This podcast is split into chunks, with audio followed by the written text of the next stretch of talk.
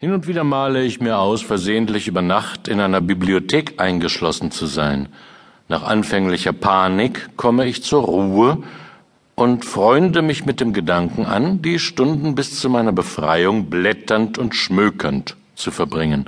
Allerdings stelle ich bald fest, dass es sich bei all den schönen Leinen und ledergebundenen Büchern in den Regalen um nichts als eine von sonderbarem Wahn zusammengetragene Sammlung sämtlicher Artikel handelt, die in den letzten 20 Jahren in Magazinen und Illustrierten zum Thema Volkskrankheit Sodbrennen veröffentlicht wurden. Glücklicherweise ist, wovon hier berichtet wird, kein Albtraum, sondern eine Tagesfantasie, die sich an beliebiger Stelle abbrechen lässt.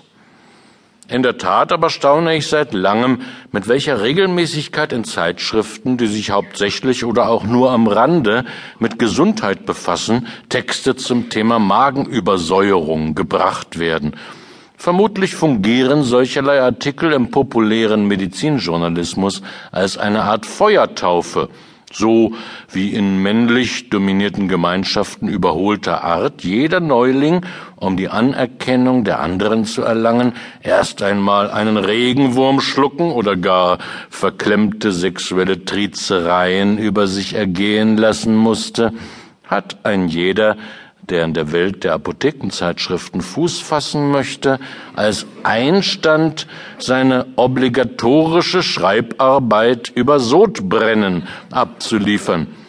Novizenquälerei in der Tradition der französischen Bisutage also. Anders lässt sich die Vielzahl der Einlassungen zu diesem Thema kaum erklären. Volksleiden sind mir nicht summa summarum fremd oder suspekt. Rückenschmerzen, winterliche Trockenheit der Nasenschleimhaut, darüber könnte ich wohl zur Laute singen, hätte ich eine Laute. Selbst die aus den Werbeblöcken des Vorabendfernsehens bekannte Morgensteifigkeit ist mir in milden und eigentlich auch ganz angenehmen Versionen vertraut. Aber Sodbrennen hatte ich noch nie. Noch nie? Ich herrlich unsaurer. Doch ein einziges Mal hatte ich Sodbrennen als Nebenwirkung einer Penicillingabe. Ich weiß daher, wie es vor sich geht. Man liegt mehr oder weniger ballonförmig in einem Sessel und in Begleitung knurrender und gurgelnder kleiner Geräusche entweichen dem Rachen grünliche Gasbällchen, die kurz durchs Zimmer fliegen und bald ploppend über den Einrichtungsgegenständen zerplatzen. Ein bittersaures Seifenblasenkonzert, an dessen Ende Möbel mit verätztem Firnis stehen. Wem geschieht derlei ohne Penicillin?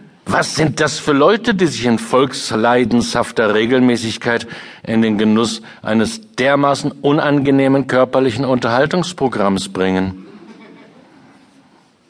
Ich habe ein Wochenende in Großbritannien verbracht und sah dort Einwohnerinnen, die auf exzessive Weise ihre Erlebnisgier zum Ausdruck brachten. Es war ein früher Abend im späten Winter, kaum fünf Grad plus. Die Frauen aber waren angezogen, als müssten ihre Brüste und Beine trotz Dunkelheit ganz dringend von Sonne und Männerblicken geröstet werden. Können Männerblicke Brüste rösten?